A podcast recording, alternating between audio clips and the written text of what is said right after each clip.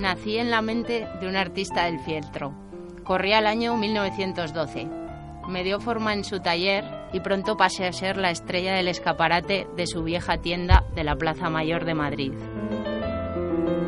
Soñaba con que un hombre de mundo me comprara para así viajar, abrir mi mente y conocer otros lugares, poder ir con él al teatro, a la ópera y alternar con la gente más distinguida de toda la ciudad desde lo alto de mi atalaya.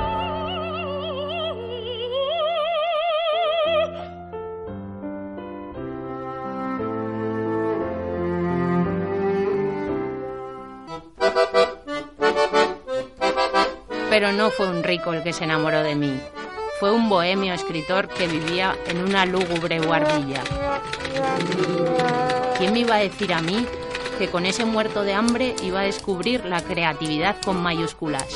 Su imaginación no conocía límites, no paraba. La necesidad agudiza el ingenio, y este hombre tenía mucha. Su mente bullía. Y si quien me llevaba era interesante, todavía lo eran más sus amigos, sus amigas. Eran de lo más variopinto. Pintores, escritores, actrices, bailarinas e incluso un mago.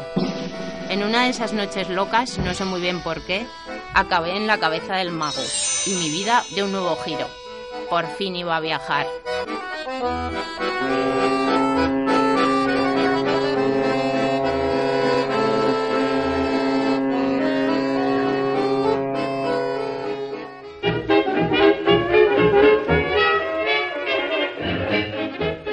Fueron los años más productivos de mi vida.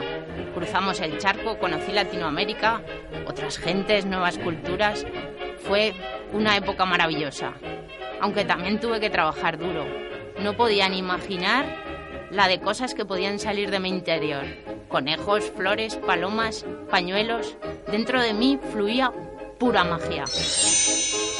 Recuerdo cuando fui a trabajar a un cabaret esas luces, la música, las plumas, los bailes frenéticos, el humo y entre el público la fauna más variada, desde el AMPA hasta lo más selecto de la sociedad, pasando por toda suerte de buscavidas.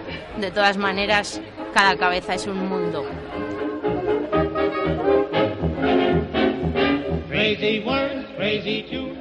Una noche se lió en el cabaret.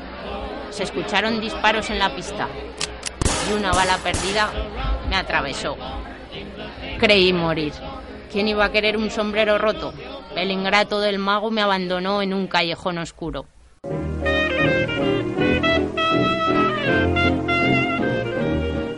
Rodé por las calles de los barrios bajos de la ciudad, sin saber qué hacer. Deambulé, volé y volé. Vi toda mi vida en diapositivas todas las cabezas por las que había pasado, todas ellas creativas, locas, todas distintas. Tanta literatura, tanto arte, tanta magia para acabar así. Cuando había perdido toda la esperanza, llegó un gato. Me rodeó, me olfateó y se metió dentro de mí. se convirtió en mi inquilino.